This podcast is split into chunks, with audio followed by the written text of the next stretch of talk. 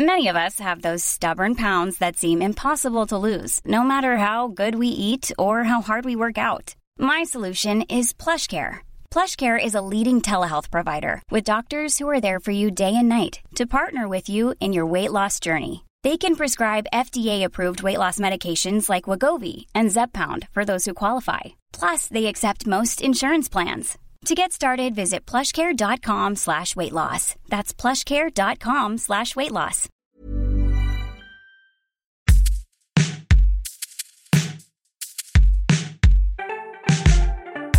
Este es el podcast de Hoy Supe, donde platicamos de todo lo que nos hace crecer.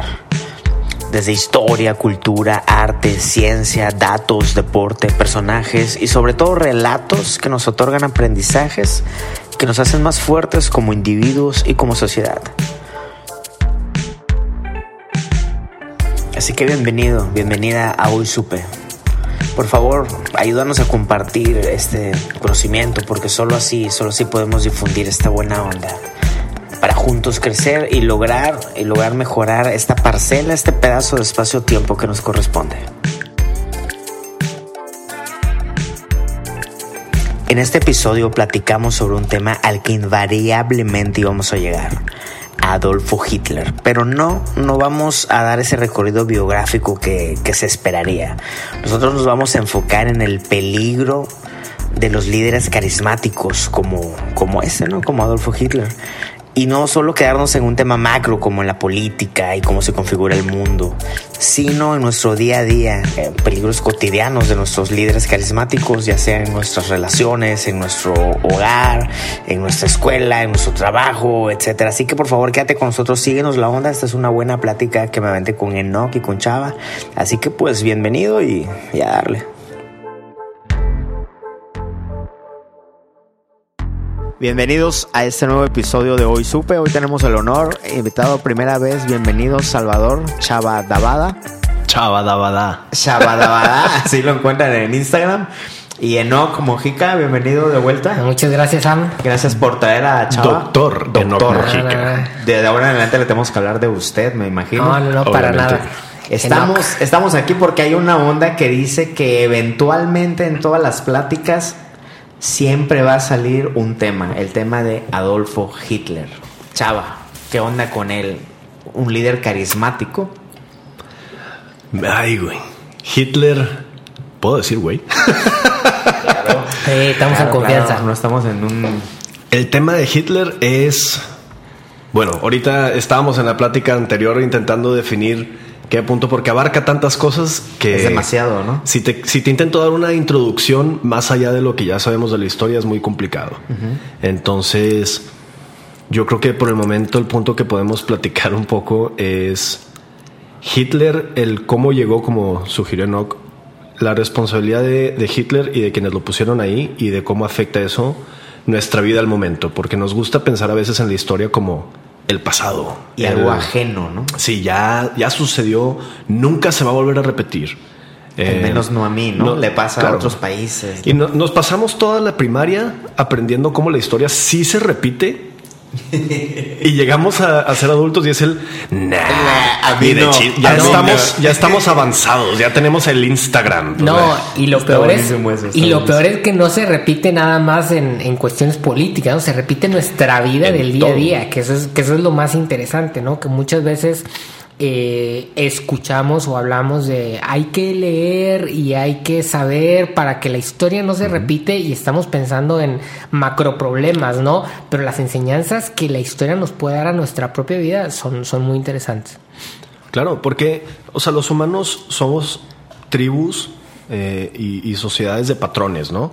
Creamos todo en base a patrones de nuestra vida y eso afecta, como tú dices, desde el núcleo familiar y cómo vivimos eso y el poder que tiene el papá, la mamá, el hermano, la abuela en México. O sea, por ejemplo, es un sistema político miniatura. Sí. Y eso afecta luego en nuestro trabajo y de nuestro trabajo, nuestra ciudad, estado, país y del país se va a las relaciones internacionales, ¿no? O sea, pero todo sigue los mismos patrones de comportamiento. Totalmente. Y en este caso el patrón sería el de líder seguidor, ¿no? O sea, Hitler se convirtió en uno de los grandes líderes de la historia de la humanidad.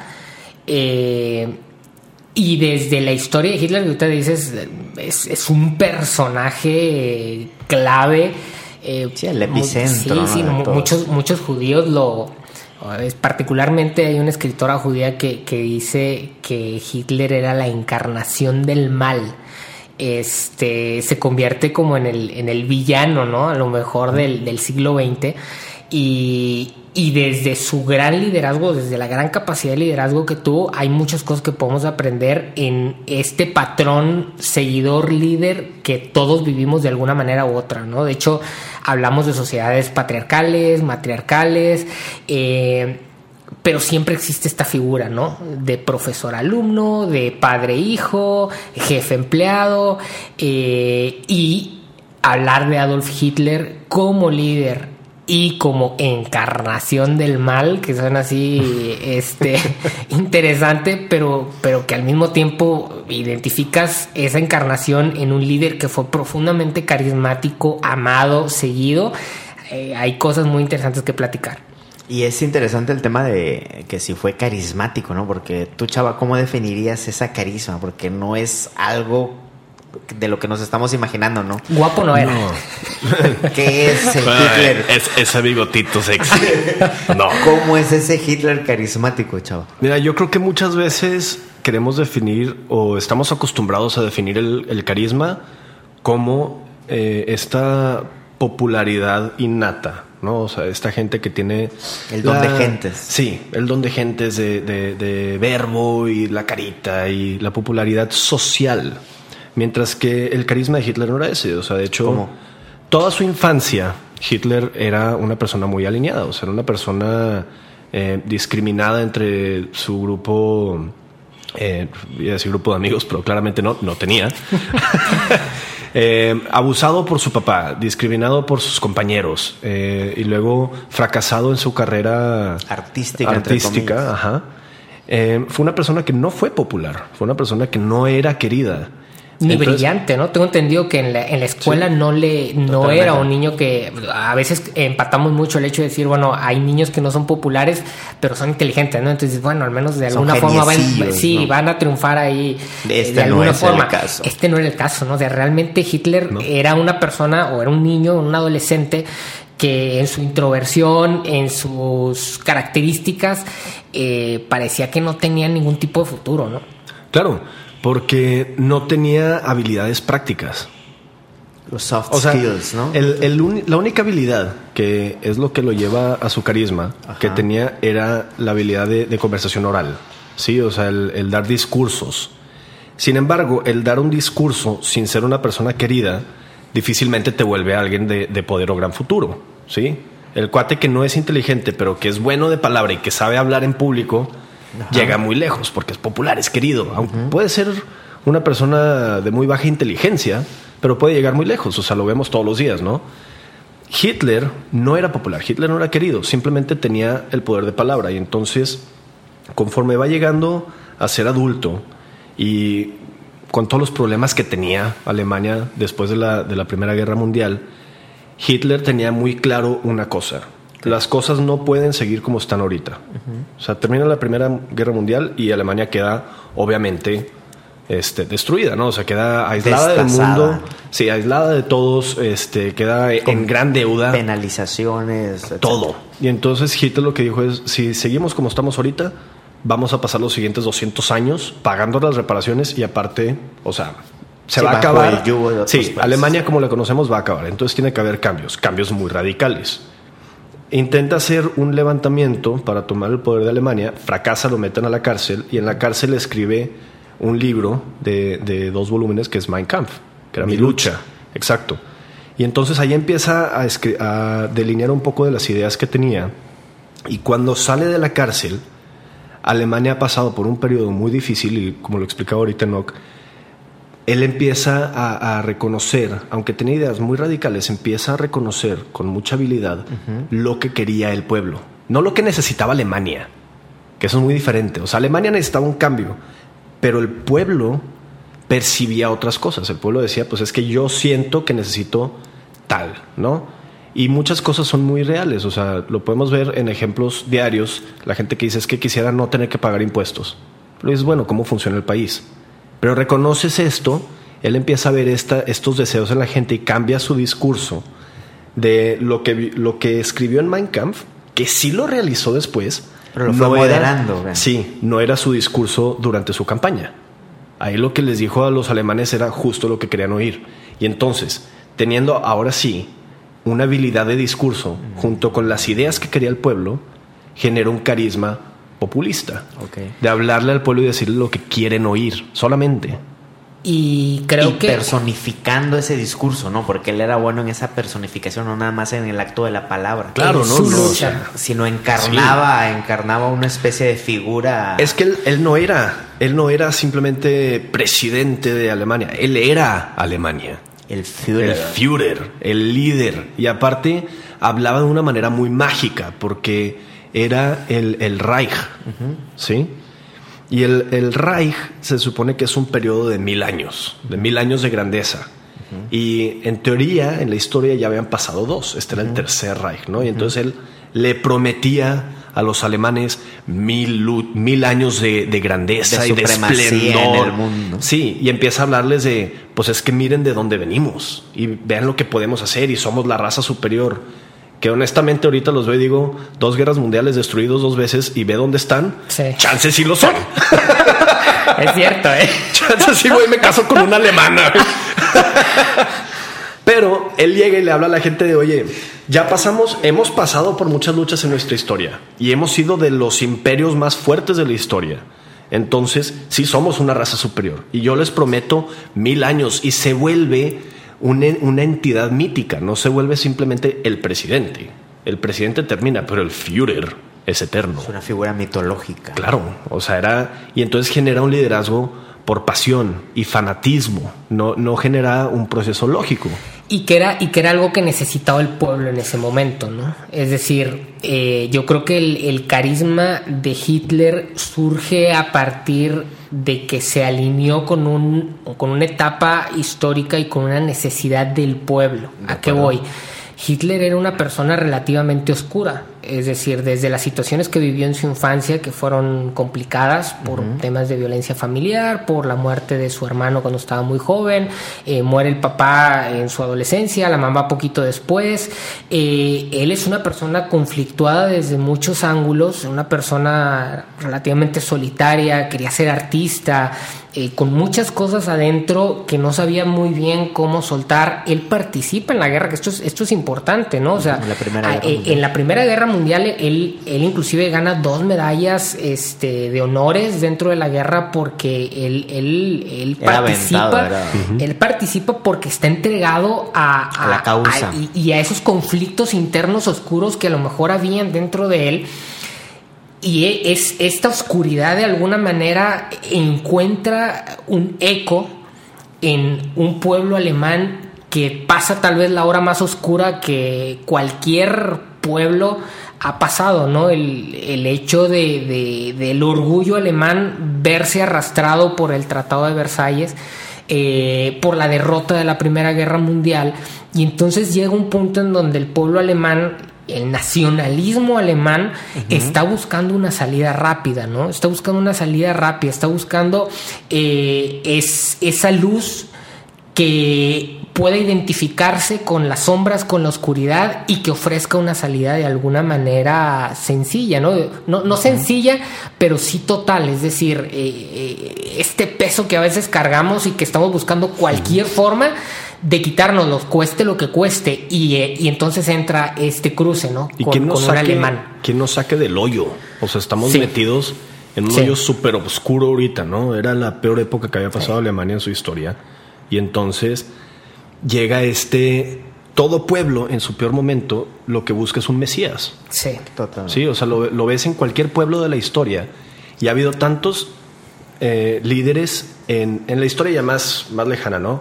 que eran los, los hijos de Dios, o sea, que eran Dios hecho. Sí, en todas las culturas está ese mito, no ese héroe. los, japoneses tienen el shogun, ¿no? O sea, que ni lo podías ver porque era el hijo del sol y etcétera. Siempre buscamos este líder y el líder no puede ser un humano. El líder que te saque del peor momento de un país no puede ser solamente una persona cualquiera que pueda tropezarse y fracasar, ¿no? tiene que ser más allá.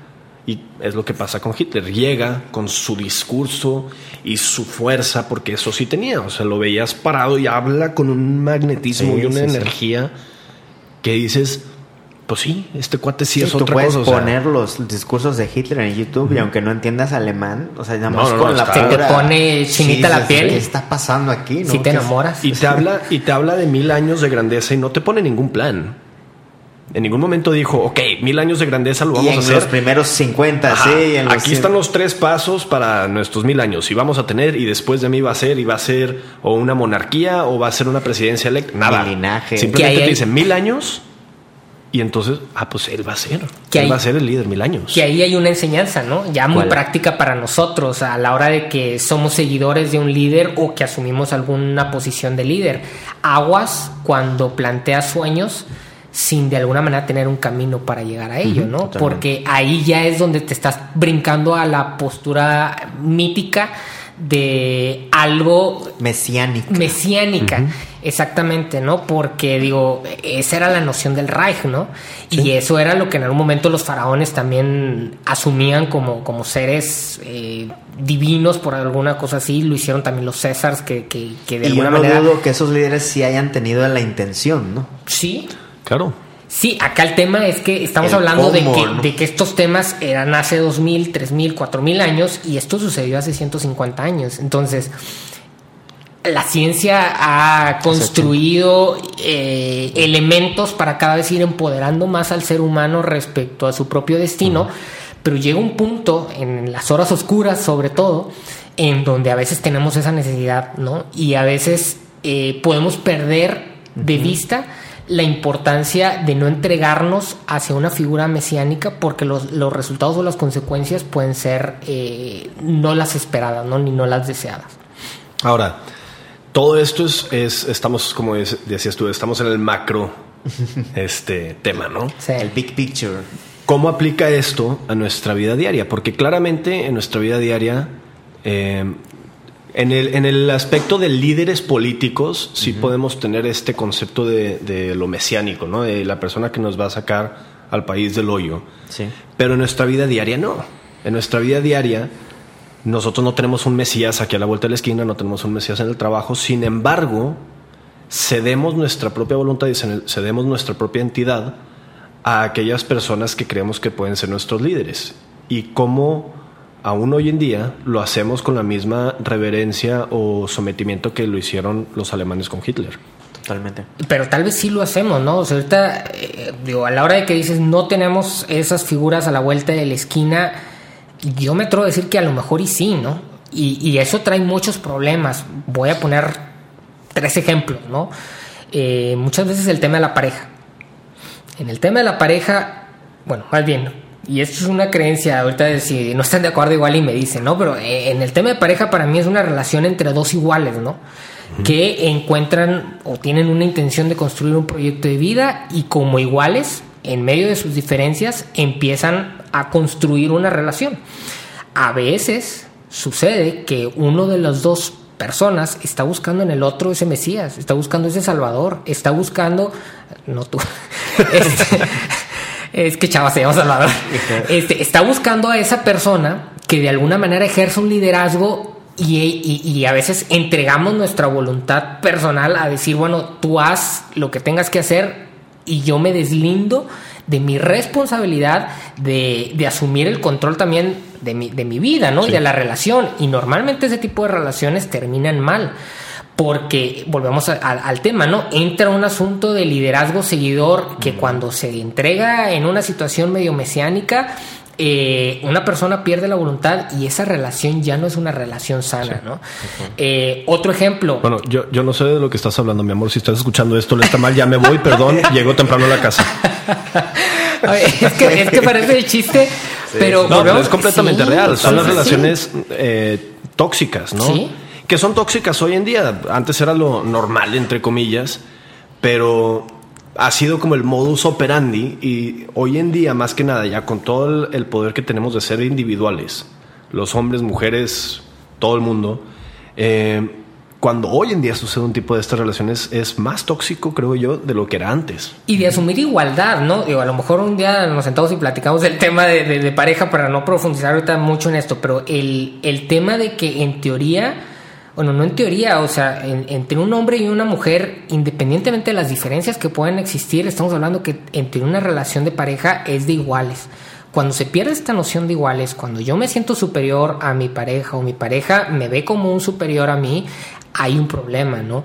Este, que en el mejor de los casos a lo mejor no desemboca en un holocausto, digo, tratando de dar ahí la analogía con lo que, con lo que pasó con, con los alemanes, pero que se presta a que las consecuencias no sean las indicadas, ¿no? Porque se pierde esta noción. Inclusive, dentro de una pareja pudiera suceder que alguien asume cierto rol de liderazgo y en, inclusive puede ser algo positivo, pero el que alguien sea el líder y que alguien sea el, eh, el, seguidor no necesariamente significa que hay una relación de yo soy mejor que tú, simplemente hay distintos roles. Este, el problema es cuando se ve al líder o cuando se ve a una de las figuras este, de la relación de pareja como un Dios, como un Mesías, como quien me va a resolver cosas que tengo que yo resolver por mi cuenta, donde podemos caer en eso. Y hablé ahorita del tema de la pareja y otro tema que sé que a lo mejor se me puede llegar a ser delicado, y es el tema también a veces de la cuestión religiosa, ¿no? Eh, insisto, evidentemente no estoy en contra ni de la religión ni de la ni de las relaciones de pareja. Hay relaciones de pareja que pueden llegar a ser muy sanas, inclusive cuando hay este roles dentro de la pareja y la cuestión religiosa puede llegar a ser muy sana, pero se comete un grave error cuando entregas a la institución religiosa, al líder religioso, tu voluntad. Cuando entregas y ves en, ese discurso y dices, esto es lo que yo estaba buscando, me entrego, ya no pienso, eh, ahí está la solución a todos mis problemas, porque no solo tú estás cometiendo un error, sino estás poniendo a la otra persona en una posición que no le corresponde. Bueno, nadie aquí es el salvador de nadie más. Si a le cae un rayo ahorita, nos pega a nosotros también. Yo creo que no. no hagas contacto visual. ¿Tienes guantes de hule?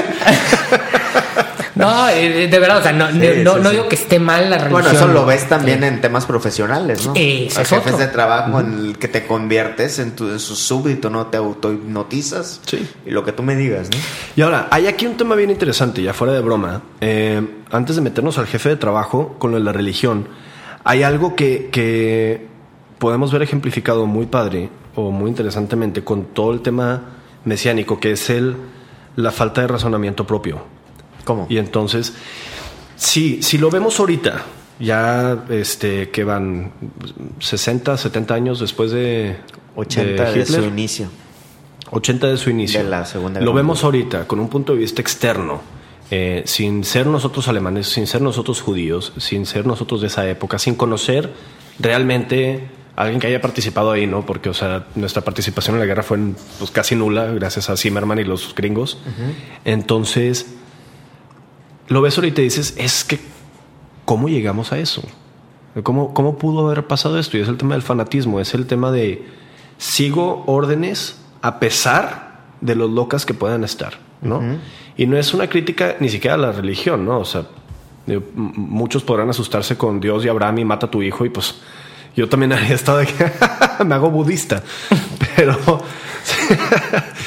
pero si lo, si lo vemos ahorita, dices, los alemanes siguieron a Hitler a pesar de estar, no completamente, pero más o menos tener una idea general de lo que estaba sucediendo. Em, los, los, católicos seguimos a la iglesia en los tiempos de, de, la, de, la, Inquisición y de las cruzadas y demás. Y hay tantas atrocidades que se cometen que, que decimos años después el ¿Cómo, llegamos a eso?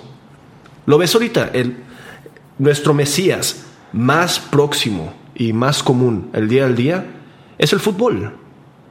Es el fútbol. O sea, ahí tienes el año pasado gente matándose por 11 jugadores que ni se, ni se saben tu, nombre, ni les van a pagar menos, ni, no les afecta como tú. No les afecta su existencia en absolutamente nada.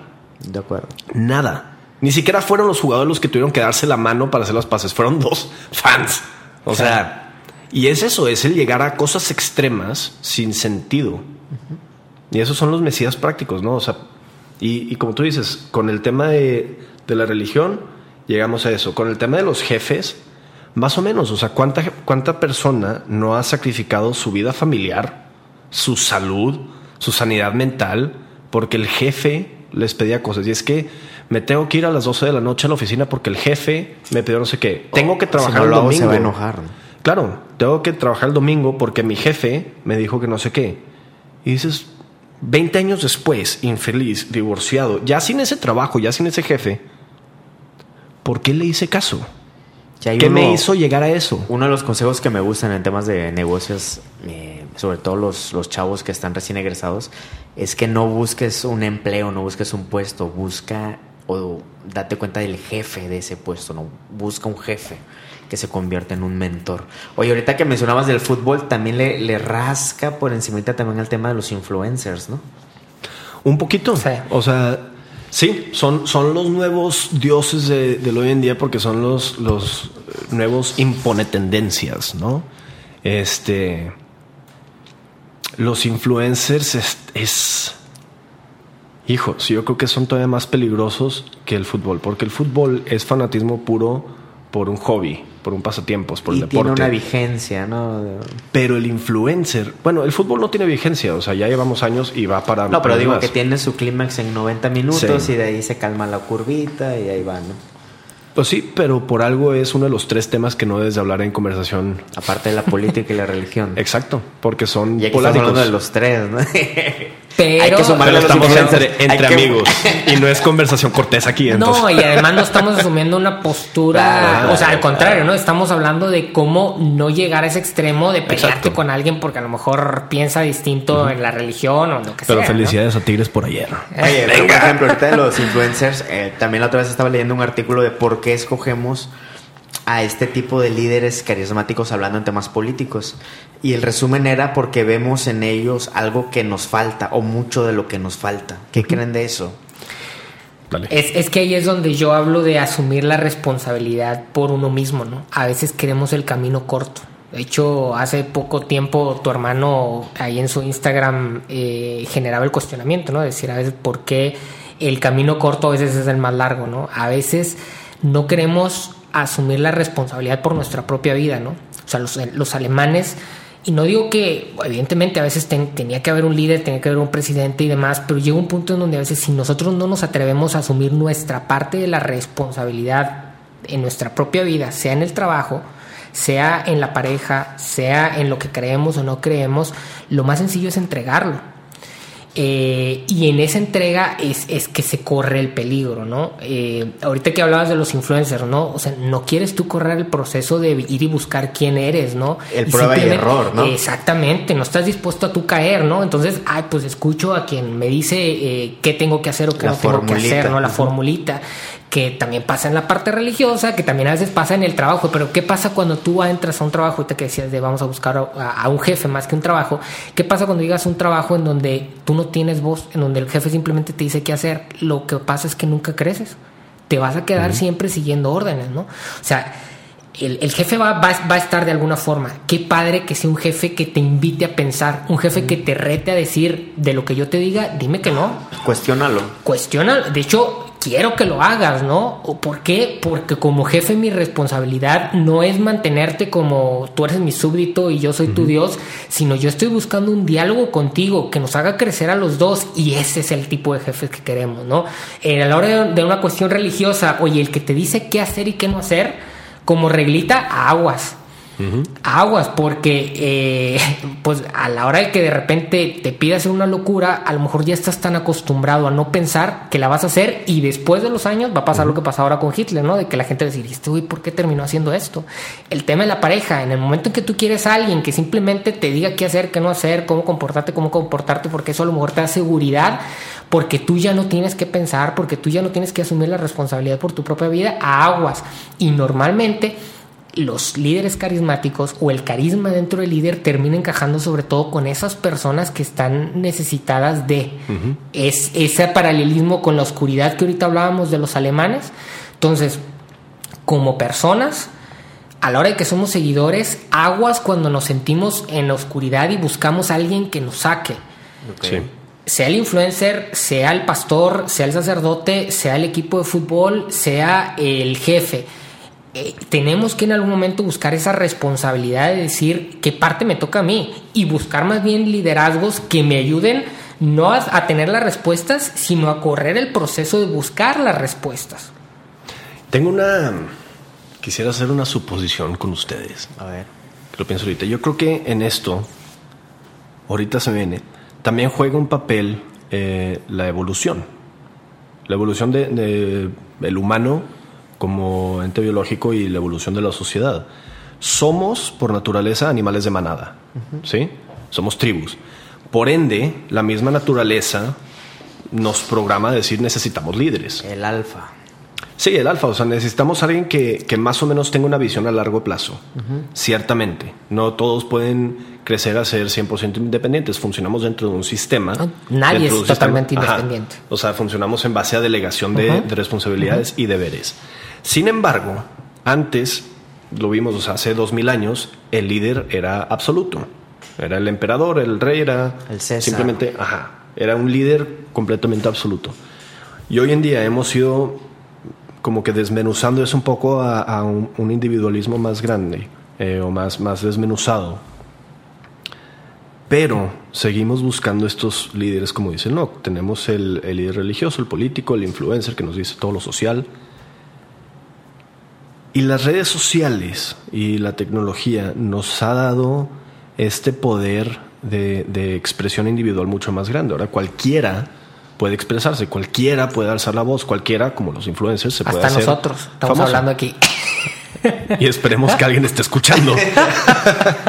Pero digo, constantemente llegamos a eso, ¿no? Tenemos que elegir líderes. Sí tiene que haber un líder. Ahorita. Con este proceso de independencia creciente, ¿qué creen que pase con el humano en 500 años? ¿Llegaremos a ser individuos completamente o siempre habrá líderes? O se, o se van a fragmentar los grupos, tal vez se van a hacer más chicos los grupos. Es una posibilidad, pero seguiríamos, o sea, ok, se fragmenta en 500 años y en 1000. Oye, ¿has escuchado del número de Dunbar? Dunbar, Dunbar fue, o yo creo que, bueno, un cuate eh, que estudió, se preguntó por qué el cerebro es del tamaño que lo tenemos. Y llegó a la conclusión que tiene que ver, que tiene que ver con la cantidad de relaciones cercanas que, que cada humano puede mantener. Y llegó a un número de 150. él te dice, Chava no puede tener más de 150 relaciones cercanas lo llevó más allá. Los grupos no pueden ser más de 150 miembros. Y estudió a, varias tribus que, de forma pragmática se han dado cuenta de ello, que cuando la tribu llega a 150, cuando ya va a ser 151 se abre otra tribu. Algunas maquilas en Estados Unidos hacen eso, de que cuando crece esa, ese núcleo de la empresa, eh, ya van a pasar la, la barrera de los 150, mejor abren otro núcleo. Pues él dice que el ser humano no puede estar en un grupo de más de 150 personas. No es, no es factible. Ahora, tal vez los grupos deben ser de 150. Tal, vez. pero el cerebro humano ha evolucionado. Nuestro cerebro no es el mismo de hace 10.000 años. Entonces, tal vez el humano actual no puede mantener más de 150. Tal vez el humano de hace 10.000 años no podía mantener más de 50. ¿Sabes cómo? Entonces, en 500 años, 1000 años, conforme crece la evolución, porque aparte nuestro cerebro tal vez no se hace más grande, pero sí se puede hacer más complejo. Sí, de acuerdo. Este, entonces, mi pregunta es, en un futuro, ok, se hacen las tribus más pequeñas, se hace, pero eso simplemente lo vuelve más fácil de administrar. Si el humano se vuelve cada vez más individual, no necesitaríamos fragmentar las tribus, más bien se irían armando todas, o sea, una tribu más grande. Y llegamos al punto de la ciencia ficción en donde siempre llega alienígenas al planeta y entonces hay un presidente del planeta y dices, no podemos ni administrar Hawái, olvídate del planeta, ¿no? Eh, pero si llegamos a este punto evolutivo en donde el humano se vuelve mucho más independiente, que ha sido el proceso y ha sido este, este va conforme, a la filosofía o la teoría de la evolución telescópica, no sé si la conocen. No, no, no, ¿qué es? La, la evolución telescópica lo que te dice es que si ves el pasado del humano, los brincos que se dan de evolución son cada vez más rápidos. Más cortitos. Sí, ves los últimos 100.000 años y fue, ok, eh, nos separamos de los, Estoy suponiendo en fechas, ok, no me lo sé perfecto, pero vamos a decir 100.000 años. Damos el brinco de entre los neandertales y que era Homo erectus, creo, no me acuerdo. Y luego llega eh, la, la, el concepto de, de, las tribus ya nomádicas, que no eran simplemente primates, sino es el humano más o menos avanzado y más o menos con un funcionamiento social. Y luego llega la revolución eh, agrícola, que es el humano ya aprende a manejar la tierra y, y, entonces llegan los asentamientos. Sí. Pero ahí pasaron 50 mil años. Uh -huh. Y luego llega la revolución eh, agrícola y pasan 10 mil años. Y la revolución, no, la era de bronce. El, el, hombre aprende a manejar el metal. Y luego de la era de bronce a la revolución industrial, 5 mil años. Y de la revolución industrial a la tecnología espacial, que fue 500 años, ¿sí? de la, de la no, tecnología. No, mucho menos. No. Mucho menos. O sea, sí, sí, sí estoy dando sí, ejemplo, pero o sea, pasaron 500 luna, años. Y el luego, internet. Ajá, y llegó el internet. Y luego llegó ahorita la tecnología eh, de, de, smartphones. Celulares y luego táctil. Y ahora viene el, el, Y estamos conquistando Marte. Y... y... cada vez vamos dando brincos más rápidos. Es una, una innovación acelerada. Ajá. Y lo que dice es: lo interesante de todos estos brincos es que la humanidad no los da independientemente. No es así como, oye, en un lado del mundo se inventa la rueda. No, en tres lados del mundo, dentro de los mismos 50 años, sí, sin comunicación alguna, se inventa. Entonces es un proceso no solo dimensión, es evolución del humano uh -huh. como, como animal. ¿no? O sea, damos estos brincos y dice, en cada lado del mundo damos el brinco más o menos al mismo tiempo, tan rápido que conforme pase el tiempo, en un futuro, en 10.000 años, vamos a estar dando la evolución tan rápida que el humano va a generar como una conciencia colectiva. colectiva. Entonces, ahí es donde digo, bueno, ¿qué tanto estamos conectados y qué tanto nos estamos haciendo más individuales con un funcionamiento real, práctico? Porque puede ser un individualista eh, anárquico y decir, pues, a la fregada de los gobiernos, donde estamos y todos individuales, pero los humanos actuales no podrían ser individuales. No funcionarían. Se no estamos listos. No, se desmorona el mundo. Pero mi pregunta es, ¿llegaremos a eso? Eh, un par de comentarios al, al respecto eh, y voy a tratar de jalarlo otra vez al, a la noción esto de líder seguidor. Di mil ¿no? vueltas. ¿no? Este, no, pero está interesante el cuestionamiento a lo, a lo que estamos platicando. ¿no? Eh, por un lado, mencionar que hay varios autores en la actualidad que ponen a la idea del Estado como en total crisis y sujeta a extinción. Es decir, eh, nuestra idea de organización en Estado-Nación eh, está destinada a morir.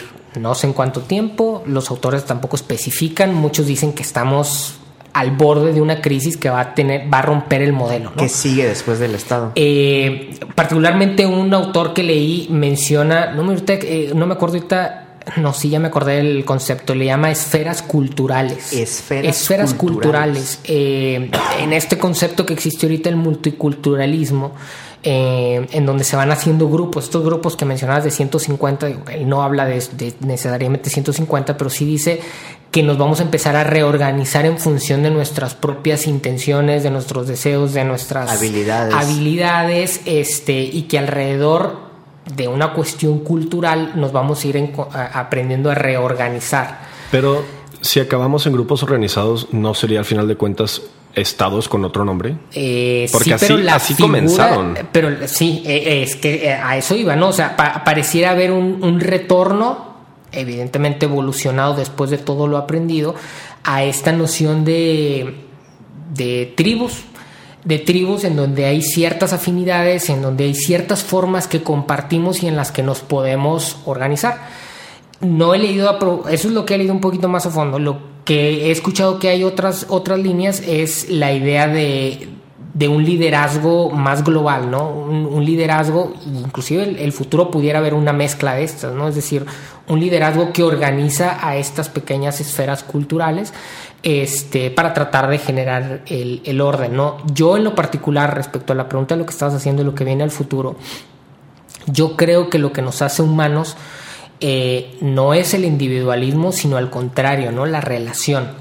Eh, en el momento en que nos dis distanciamos de otros tipos de homos que existían en algún momento fue cuando nos empezamos o cuando aprendimos a relacionarnos. Y en Porque función no éramos de esa relación, los más fuertes. Exactamente. Teníamos que fue hacer que equipo. a partir de la organización es que pudimos evolucionar y agarrar un camino que otros tipos de humus se desa desaparecieron porque no tuvieron esa capacidad, o fuimos nosotros los que tuvimos esa capacidad de organización.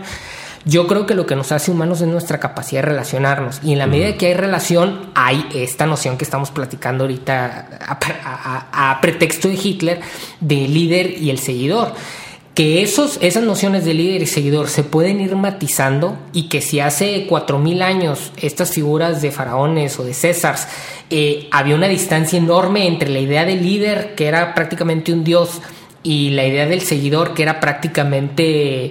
Eh, ¿cómo decirlo? Un ser inferior, por así decirlo. Creo que, plebeyo. creo que esas distancias se han ido acercando y cada vez se acercan más, ¿no? Y si en algún momento en la historia de la humanidad, y aquí no voy a entrar en un juicio si estaba bien o estaba mal, el hombre era superior a la mujer, esas distancias de alguna manera, y si en algún momento de la humanidad el jefe por mucho tenía que ser el conocedor y el empleado era él que seguía las instrucciones del jefe, esas distancias se van, a hacer, se, van eh, cerrando al grado de que tenemos que empezar a asumir cada vez liderazgos menos impositivos, menos este, determinantes y liderazgos más bien más integrativos. Menos, más liderazgos, menos mandatarios. Exactamente, más integrativos. en temas de, innovación o de grupos de trabajo, eh, la tendencia es que las organizaciones se van haciendo más planas. Eh, en lugar de tener eh. jerarquías piramidales, se van haciendo redes más planas.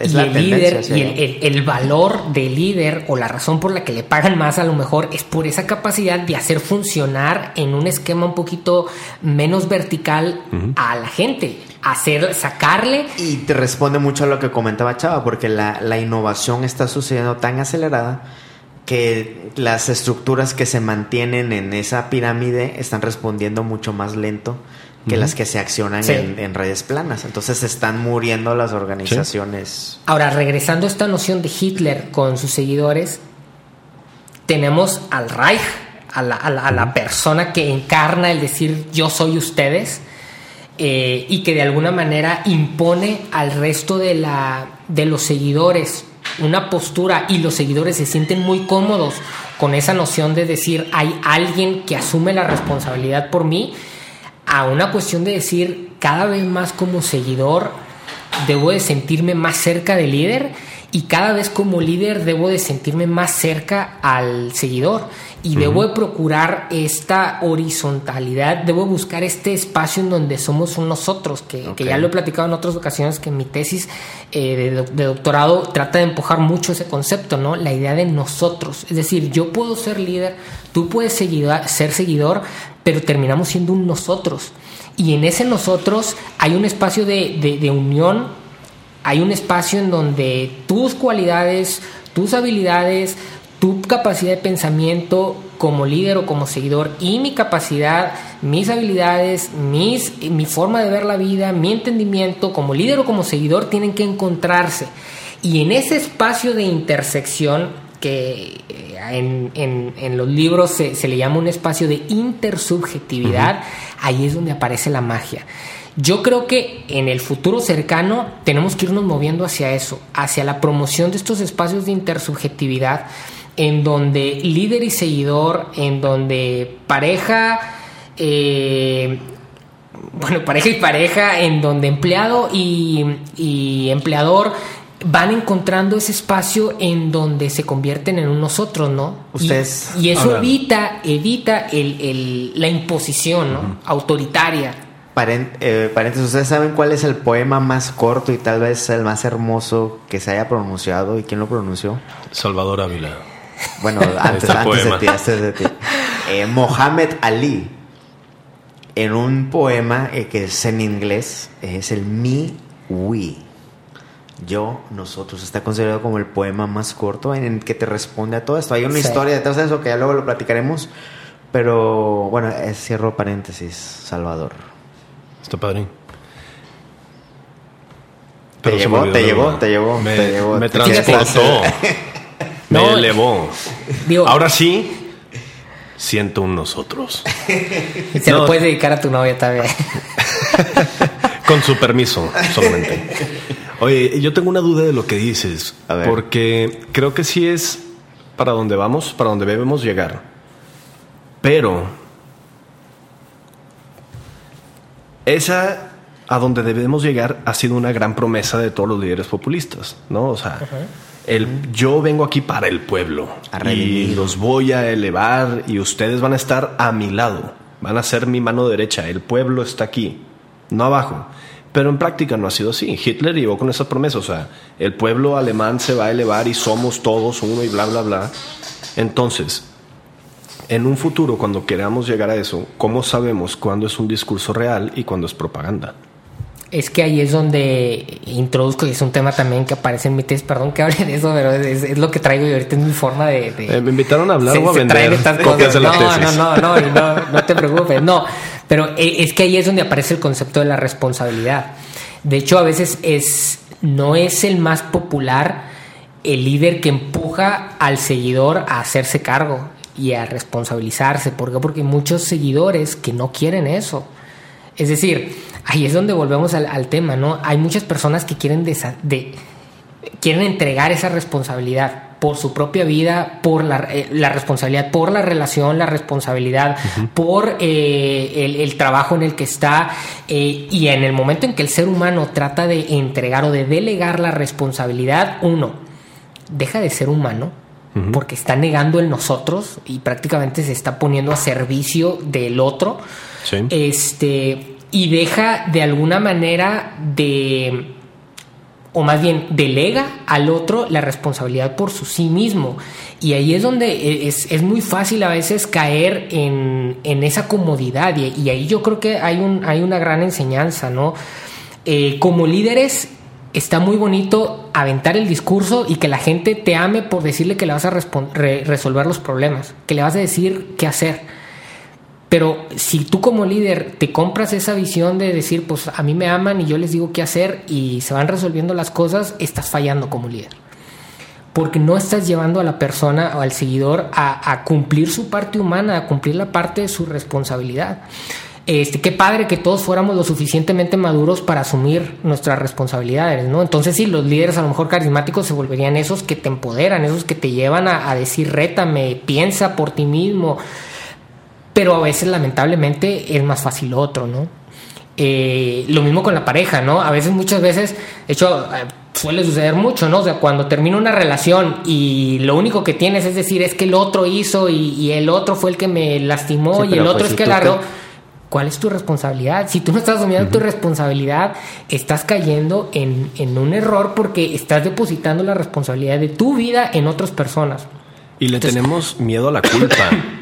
O sea, evitamos tener la responsabilidad porque le tenemos miedo a la culpa. ¿Sí? No es el hecho, más bien nos gusta pensar que tenemos responsabilidad porque nos gusta pensar que tenemos poder. Pero cuando son decisiones fuertes, tú quieres entregar la responsabilidad porque no quieres que si se va mal, tener la culpa. ¿Por qué, por qué nos gusta más que nos corten a cortar? Porque no quiero tener la culpa de que la relación no funcionó. Sí. ¿Por qué nos gusta elegir estos líderes con grandes promesas, muchas veces a sabiendas de que no lo van a poder cumplir todo? porque cuando termine yo no quiero tener la culpa. La tiene él, porque yo voté por él, pero él tenía la responsabilidad. Él tenía el poder, él tenía que hacer y no hizo. No. Aquí todos, como tú dices, tenemos un poder, una responsabilidad y tenemos que asumir una culpa. Y cuando las cosas no salen bien, no podemos decir es que es culpa del político. Nosotros lo pusimos ahí. Y esa culpa la tenemos que asumir nosotros. Y no solo lo pusimos ahí en el caso del político, ¿no? Sino que nosotros somos ciudadanos, es decir... Al líder religioso, al político, a la pareja, al jefe. al jefe, o sea, ¿cuántas veces no es más cómodo cuando algo sale mal? Pues es que mi jefe a mí me dijo, ¿no? O sea, ¿cuántas veces en un trabajo, no? Oye, ¿por qué pasó? ¿Por qué hiciste eso? Pues a mí me dijeron.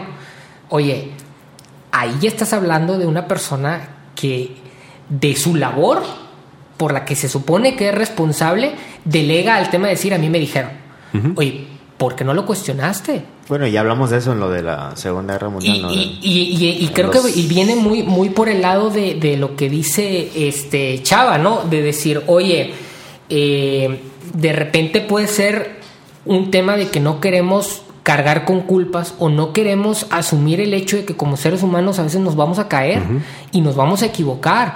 Y yo supongo que Samuel es más experto en este tipo de temas, pero hay un temor a veces a, asumir la responsabilidad. No, digo, yo por los temas que tú trabajas y, y en que la innovación y a veces el moverte para adelante implica no solo la posibilidad, sino la necesidad de caerte y de equivocarte para aprender y avanzar, ¿no? Pero a veces como seres humanos tenemos tanto miedo a eso que lo más sencillo es no atrevernos a... Sí, le depositas la responsabilidad a alguien que sabes que se la va a aventar. Nos gusta ser pasivos. hay que dejar de ser pasivos y ser activos. Y eso es, y eso es eso tiende a empujar muchas veces a los líderes carismáticos. ¿Por qué? Encuentran la puerta, ¿no? Ah, pues de aquí soy. pues a mí sí me gusta. Y es triste porque la gran mayoría de los seres humanos, y aquí no estoy juzgando a otros, a mí me ha tocado también hacerlo, ¿no? Este, pero nos sentimos esa comodidad de que alguien venga y nos diga, eh, no te preocupes, yo asumo. Tu vida espiritual, tu vida de, de las respuestas respecto a por qué estás en esta tierra, qué es lo que hay después de la muerte, de dónde vienes, yo te digo. Aquí está. Y a ver, en tus decisiones diarias no es nomás el jefe, nuestros propios papás. Sí. Sí. Y los papás, hombre, tú no escoges tus papás. Y tú no votaste por tu jefe, pero eliges tu trabajo. Y entonces regreso al miedo de la culpa. Lo que nos gusta es, si mi matrimonio fracasa porque yo trabajaba todos los fines de semana, es que mi jefe es un patán. Mm. Mi jefe me arruinó la vida.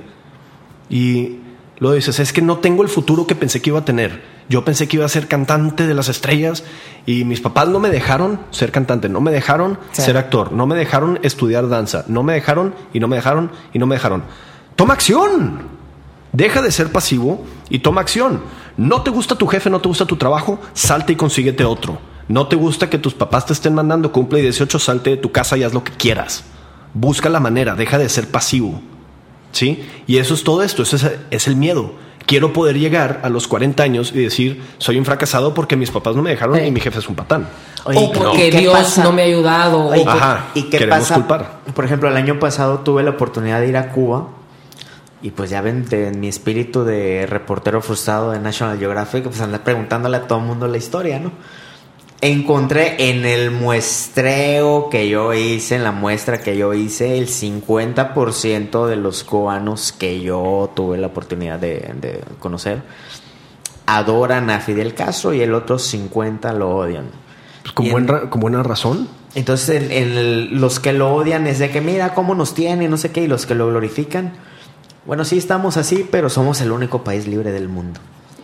¿Dónde está, dónde está ahí el...? Mira, la cosa con Fidel Castro es que es una mezcla de, grandes promesas y, y, grandes hazañas. Sí, o sea, Fidel Castro tuvo la, la brillantez que tuvo Porfirio Díaz, ¿no? O sea, de llegar con grandes promesas y realizar grandes acciones. O sea, ok, país pobre, sí. Mejor sistema médico del mundo. Mejor sistema educativo del mundo. O sea, los tenía así como entre el, el, el ¿cómo dicen? la zanahoria y el palo, ¿no? Con el caballo. Que un poquito del palo y un poquito de la zanahoria enfrente. Y entonces, obviamente vas a tener a la gente que está enfocada en la economía y dice, pues no, o sea, nos tiene muy fregados. Pero la otra gente va a decir, pues nos tiene fregados, pero al mismo tiempo nos tiene funcionando bastante bien. ¿Sabes cómo? Es lo que pasa con ese tipo de líderes. Porfirio Díaz 30 años en el poder y lo, vilificamos ¿no? en la educación y en, la memoria de México. Y 30 años en el poder y gran corrupción y bla, bla, bla. Y sí, sí la, la, perdió al final, pero hombre, tenemos la comunicación de ferrocarril a través de México gracias a Porfirio Díaz y que llegó y dijo, basta de la burocracia, esto se tiene que hacer. Pero bueno, ¿cómo eso se contrapone a lo que estábamos platicando ahorita? Es que, fíjate, yo tengo un dicho, digo, no sé si en algún lugar lo escuché y lo empecé a repetir o si en algún momento se me ocurrió, pero creo yo que cuando te topas a gente que dice todo es gracias a Fidel y yo amo a Fidel y es que sin Fidel no seríamos lo que somos, no seríamos libres, o que dice es que Fidel es el culpable de todo, es que Fidel es el eh, o, con Carlos Sánchez Gortari o con este Porfirio Díaz o con Trump o con Putin eh, siempre que llegas y alguien te habla de una forma totalitaria de algo es totalmente bueno es totalmente malo es una persona que está entregando porque las cosas no son así no son ni blancas ni negras. Eh, la, persona que realmente asume responsabilidad y empieza a rascarle, se da cuenta que las cosas son más complejas que el decir es culpa o es eh, gracias a, ¿no? O inclusive con Andrés Manuel, que ahorita a mí me preocupa mucho, me meto a redes sociales y totalmente polarizado, ¿no? Este es el demonio o es el Mesías, ¿no? Oye, ni una cosa ni la otra. Puedes estar de acuerdo en algunas cosas, puedes no estar de acuerdo en otras, puede eh, llevar a una situación positiva, puede llevar a una situación negativa, pero en el intermedio, cuando asumes una posición totalitaria, estás cometiendo el error de no asumir una responsabilidad y de simplemente tomar una postura y entonces escucho solo lo bueno si es que quiero apoyarlo o escucho solo lo malo si es que quiero atacarlo, ¿no? Y es la frase que no dije, pero que esta frase que para mí es, un, mantra. es, un mantra para mí es ni los buenos son tan buenos ni los malos son tan malos. y eso pasa en la pareja y volvemos, ¿no? O sea, te topas con una persona que te dice, no, es que mi novio es el mejor del mundo y es un dios y es que es eh, no se compara con ningún otro que he tenido, aguas. Hoy es que mi novio es un desgraciado, aguas. O sea, como seres humanos, eh, como personas, como sociedades, hay situaciones que son complejas. Y cuando asumes tu responsabilidad y empiezas a involucrarte, te das cuenta que las cosas no son así, ¿no? Oye, mi jefe es un dios y que es que él todo lo sabe. Aguas. Tienes que tener la capacidad de cuestionarlo. Eh, y también, oye, es que mi jefe es un desgraciado y es un tonto y no sé cómo está ahí Decía Borges, el infierno y el paraíso me parecen desproporcionados. Los actos de los hombres no merecen tanto. Exactamente. Y así en la vida y en la cancha. O sea, en todas las situaciones pasa esto. Y lo vimos al principio de la conversación. Empezamos diciendo Hitler. Lo vemos como el gran villano de, de este siglo. Lo vemos como el gran malo y completamente. Y no puede a ver, o sea, es negro, completamente negro, es el Darth Vader, ¿no? Y luego, ok, va, es malo, y te metes en su vida, abusado, golpeado, despreciado, o sea, es ok, ¿no? Lo vimos en la película de Maléfica, que dices, no, es que se llama Maléfica, debe de ser completamente mala, y ves la historia y dices, la gente no es blanco o negra, es gris, todos somos una mezcla de lo que hemos pasado en la vida, el cómo lo podemos manejar, nuestras habilidades innatas intelectuales, emocionales, físicas, todo eso lleva a un resultado y el resultado puede ser bueno o malo dependiendo de nuestros atributos. Pero, pero mucha gente no le gustó la película Maléfica precisamente por eso, ¿no? Porque te rompe. Porque te rompe la idea polarizada, ¿no? En donde hay, es que si pasa esto es porque el mundo es malo. Si pasa esto es porque el mundo es bueno. Si pasa esto es porque existe un diablo. Si pasa esto es porque existe un Dios. Cuando las cosas no son necesariamente así, ¿no? Este, si me fue mal en mi relación de pareja es porque era un desgraciado, ¿no? Entonces, llegamos a estos puntos en donde perdemos la perspectiva que necesita tener una persona que se hace responsable. Tiger Woods, el golfista. Ya en que una carrera increíble, no sé qué, pone el cuerno y tumbado, ¿no? Neil Armstrong. ¿Eh? Neil Armstrong. no, sí. no, Luis Armstrong. A lo que voy, con ciclista, ¿cómo se llama? Neil. Neil. Neil no, era el. Ah, no, es el astronauta. No, Neil Armstrong es el cantante, ¿no? No, Neil Armstrong es el astronauta. Luis Armstrong es el. No, no es Luis. El, es, tiene nombre gringo, el, ¿no? trompetista. trompetista. Bueno, Lance, eh, Lance, Armstrong. Lance, Lance, sí. Que había roto todos los récords posibles del ciclismo Pero y luego se le comprueba que. Tiger, Tiger, Woods me gusta más porque dices una gran carrera y aparte la imagen perfecta, familiar y todo lo que quieras. Y luego sale y, y cae de la gloria, ¿no? Y cae en desgracia y vilificado por todos lados, le quitaron todos sus patrocinios, o sea, quedó aislado completamente del mundo. Okay. Y dices, ok, puso el cuerno. Malo, sí, completamente mal el acto. Pero... La persona, te metes un poco en su pasado y ahorita que está empezando a subir otra vez, regresó a jugar, este, a, la gente lo está empezando a querer otra vez por porque regresa de la desgracia, ¿no? Nos Sí. encanta el comeback. La reivindicación. Exactamente, Otra vez, nos no encanta la héroe. reivindicación. O es el villano pero, o es el héroe. pero te metes en su historia y dices, ok, puso el cuerno, no está bien. Sin embargo, se iba de tour con su papá. Y su papá se quedaban en un hotel y el papá se metía en el cuarto de al lado con mujeres estando casado. Entonces él escuchaba a través de la pared a su papá poniendo el cuerno. Y, así creció. El güey tenía 10 años. Y con eso creció. El papá poniendo el cuerno, no digas nada en casa, etcétera. Entonces dices, ¿justifica el acto? No.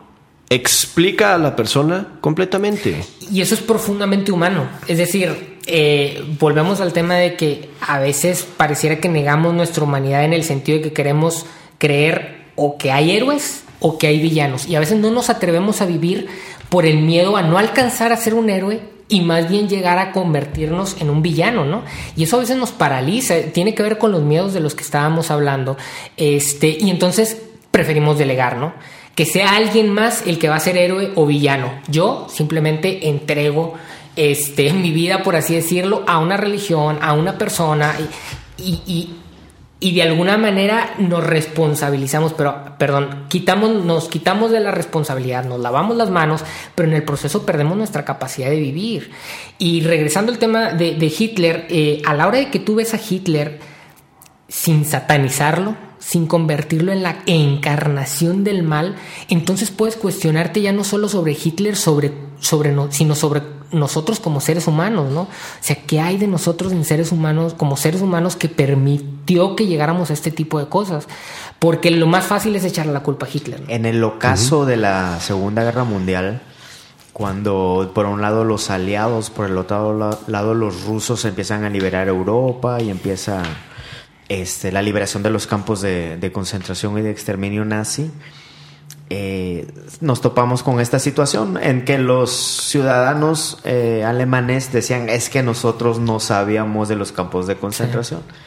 Y que empieza a pasar que eh, los soldados liberadores agarran a los civiles y los ponen a limpiar el cochinero que el nazismo había dejado en una especie de, ah, no sabías, pues ahora te vas a ser consciente, ¿no?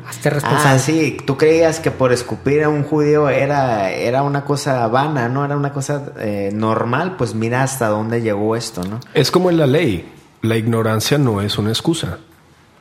Si eres ignorante de una ley y la rompes, el castigo es el mismo. que no conocieras la ley no justifica que la hayas roto, lo siento.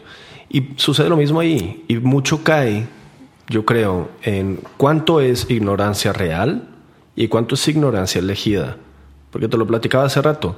Hitler llega al poder y su libro Mein Kampf de repente explota, ¿no? Obviamente, se vuelve el más vendido de Alemania, etcétera. Todos lo leen. Y en su libro él es muy explícito en decir que el, el enemigo común de Alemania son los judíos. Y que una de las soluciones que él propone eh, que sería buena para Alemania es si a los judíos o al enemigo común los metían en cámara de gases para matarlos. Entonces, ¿cuánto era ignorancia real y cuánto era ignorancia elegida? Tú me dijiste hace rato, es que qué tal si se lo tomaron como retórica.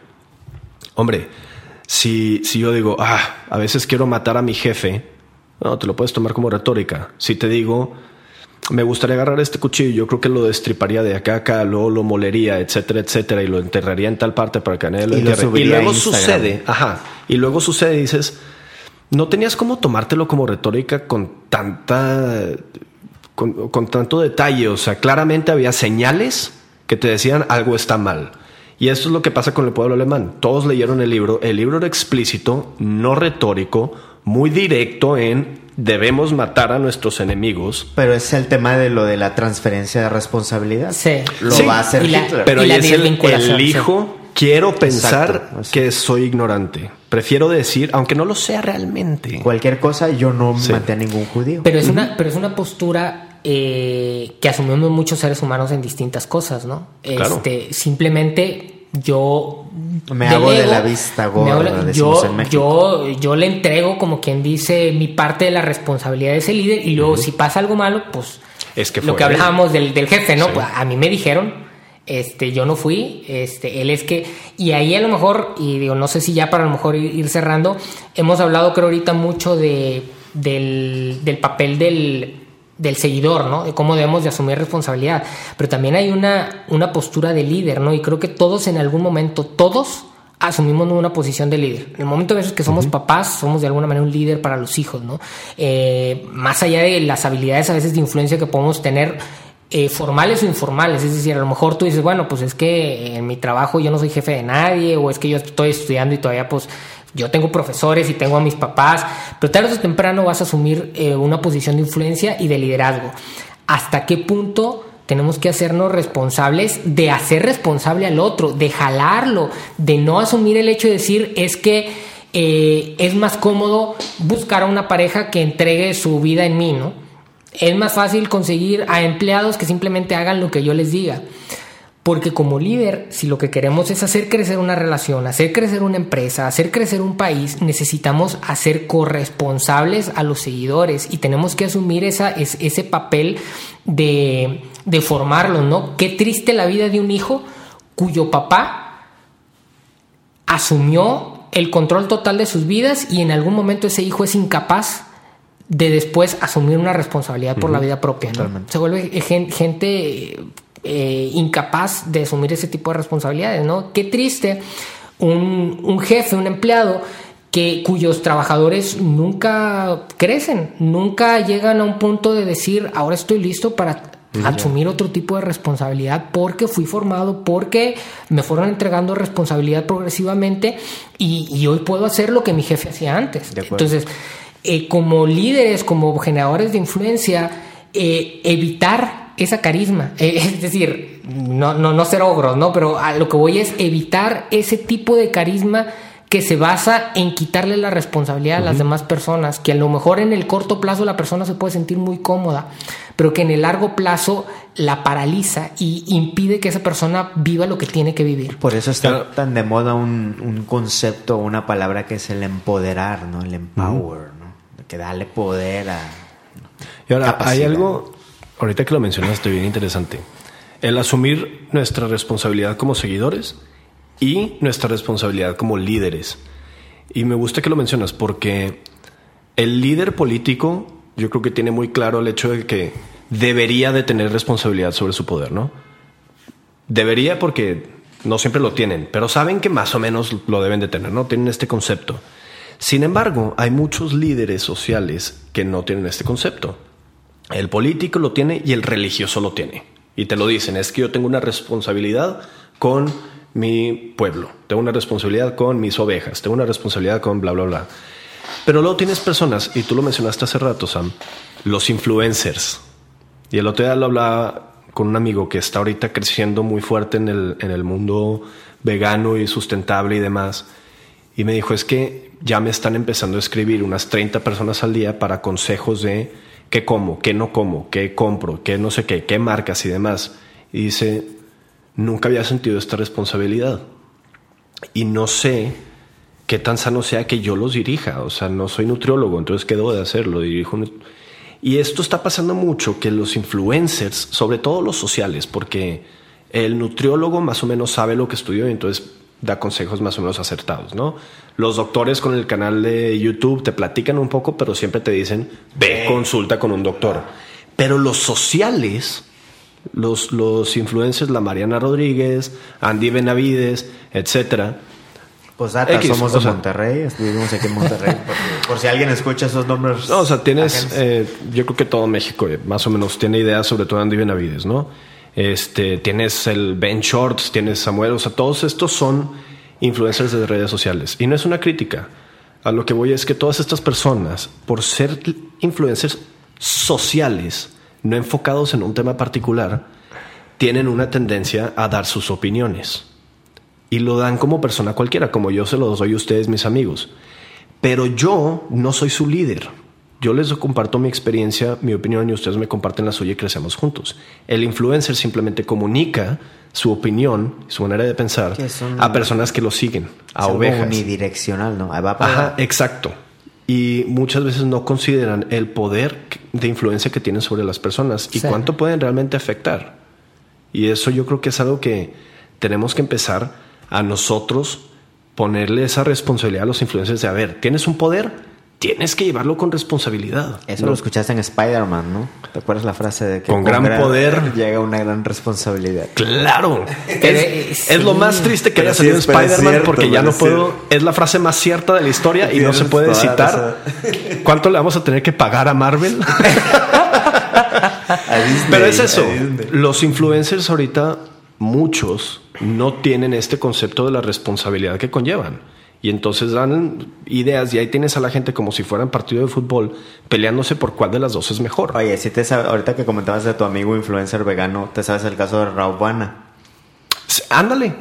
No sé, para comentarle tantito a quien nos escucha, ella es una influencer igual vegana, que promovía el estilo de vida crudivegano, no solo vegano, sino le subía dos rayitas.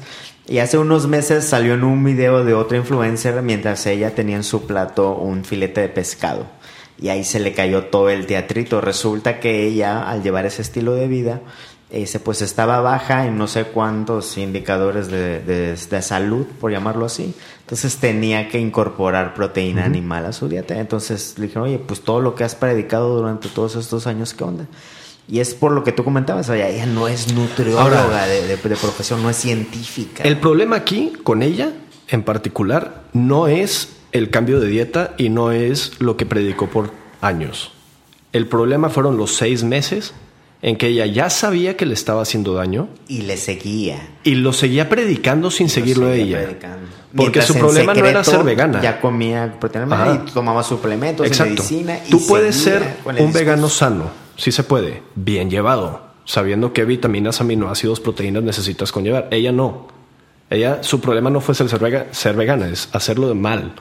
Entonces, continuar predicando un estilo de vida que a ella le hizo daño, mentir y estar ella suplementando con otro, eso es su problema. Y esa es su responsabilidad. Por ejemplo, si ella hubiera escuchado tu frase de Spider-Man, ella en el momento en que un doctor le dice andas mal, su responsabilidad era decir, oigan, ¿saben qué? Eh, paremos paremos todo, ¿no? Vamos a revisar. Les quiero, o, sigan, pero vayan con un nutriólogo. O sigan, pero. Les quiero comentar lo que está sucediendo.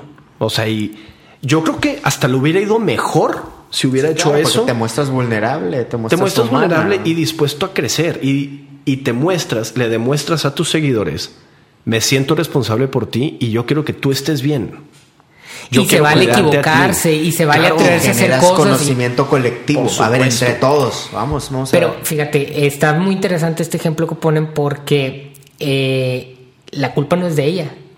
Ni la culpa es de los seguidores. La culpa no es del indio. Eh, eh, es que, ahí, es donde tenemos que ser un poquito más relajados con temas de culpa, ¿no? Sino más bien asumir responsabilidades compartidas.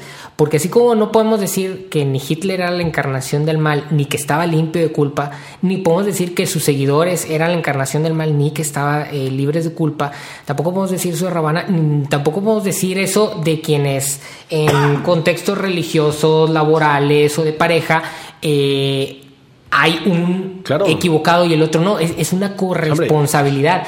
Y ahí es donde hablaba de un espacio de interconexión entre el seguidor y el líder. Y ahí es donde está la responsabilidad. Y ahí no hay ni un culpable ni el otro. Es la responsabilidad de los dos. Y como líderes tenemos que llevar a los seguidores a decirles somos corresponsables de esto que está haciendo. Si sale mal, si sale bien, si sale más o menos bien, más o menos mal, lo positivo y lo negativo que salga de esto es responsabilidad de los dos. Y con la pareja igual y con la, iglesia a la que vayas igual. Para ponerle un ejemplo práctico, por si alguien se pregunta que, pero es que cómo pudo haber sido responsabilidad. Ella tiene responsabilidad como comunicadora de ser honesta en lo que comunica, tanto como el seguidor. Hombre, si va, estás decidiendo poner tu salud en un canal de YouTube, si estás decidiendo aceptar el hecho de que su dieta va a ser igualmente benéfica para tu cuerpo, para tu salud, para tus necesidades particulares, en lugar de decir me gustan sus ideas y me gustan sus recetas. Sí, partamos Voy de que a un nutriólogo. Tenemos un pensamiento crítico, ¿no? Claro. Exacto, pero, pero ahí, es, donde, viene la parte del, inicio del problema, ¿no? O sea, la importancia de ir promoviendo y educando a la gente a tener un pensamiento crítico. Porque el pensamiento crítico, o sea, el pensamiento crítico de Salvador, el pensamiento crítico de que el pensamiento crítico de Samuel no nos deben de llevar al mismo lugar este, nos deben de llevar a tener diferencias que aportan al todo. Entonces, eh, cuando uno, una persona, o por qué hay tantas personas que no tienen un pensamiento crítico, porque no les enseñaron, no las educaron a asumir esa responsabilidad. Y les educaron a haz caso a lo que dicen en la iglesia, haz caso a lo que te dice tu marido o tu pareja. Y pero ahí, digo, ahí es donde hay una responsabilidad compartida. O sea, a, mí me gusta esta noción, por eso que les decía, de, ni los buenos son tan buenos ni los malos son tan malos, porque al final somos seres humanos, que todos nos hemos equivocado y pero que todos debemos de, involucrarnos en la vida, de, vivirla, de, asumir que estamos en un, en, un, en un tiempo, en un espacio, y decir, desde donde estoy, desde las cosas buenas que he aprendido, desde las cosas que he mal aprendido, ¿Cómo puedo animarme a empezar a vivir, animarme a equivocarme? Porque el líder se va a equivocar, porque el seguidor se va a equivocar y eso es bueno. El gran problema es cuando tú piensas que no te estás equivocando, porque entonces lo entregaste en algún lugar y tarde o temprano te va a caer. Chava, último pensamiento, ¿con qué te quedas? ¿Con qué te gustaría dejarnos? Mi último pensamiento y lo el único consejo que yo podría dar es aprendan a ver el mundo gris. Yo creo que si aprendemos a que el mundo no es blanco o negro, es gris, de ahí van a ser el pensamiento crítico. No está polarizado todo el tiempo. No. Enoch. El mío sería el, ir asumiendo responsabilidad. El, el asumir que hay una parte que te corresponde a ti. Y esa parte no la puedes entregar. No la puedes entregar. Y esa parte es en tu pareja, es en tu trabajo, es en lo que crees, es en tu proyecto de, nación como ciudadano no le puedes echar, no puede llegar un punto en donde tú digas la culpa fue del otro. La culpa también va a ser siempre tuya y el éxito tampoco va a ser del otro, el éxito también es tuyo. Entonces, atrevernos a vivir y a equivocarnos. Y yo, yo, me, yo me despediría eh, con el complemento de ese comentario. Cuando estemos en una posición de liderazgo, ya sea en un equipo de trabajo, en un equipo de fútbol, en la pareja o como padres, como hermano mayor, lo que sea, eh, tener conciencia de esa responsabilidad y evitar la manipulación al conocer las debilidades o las carencias o lo que está esperando escuchar la persona o el grupo de personas que están a tu cargo, ¿no? Porque así se generan y así se genera la bolita de nieve que termina en lo que hemos estado platicando. Chava, no, muchas gracias, que no sea la última vez. No, hombre, gracias a ti por la invitación. ¿Cuándo la siguiente? Pues Mañana. la próxima semana. la próxima semana ahí vamos, ahí vamos a ir viendo qué temas jocosos encontramos. por temas creo que no paramos con estos dos. Un abrazo a todos y hasta la próxima.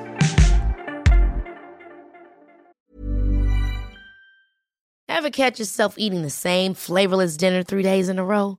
Dreaming of something better? Well, HelloFresh is your guilt-free dream come true, baby. It's me, Kiki Palmer. Let's wake up those taste buds with hot, juicy pecan crusted chicken or garlic butter shrimp scampi. Mm. Hello Fresh. Stop dreaming of all the delicious possibilities and dig in at HelloFresh.com. Let's get this dinner party started.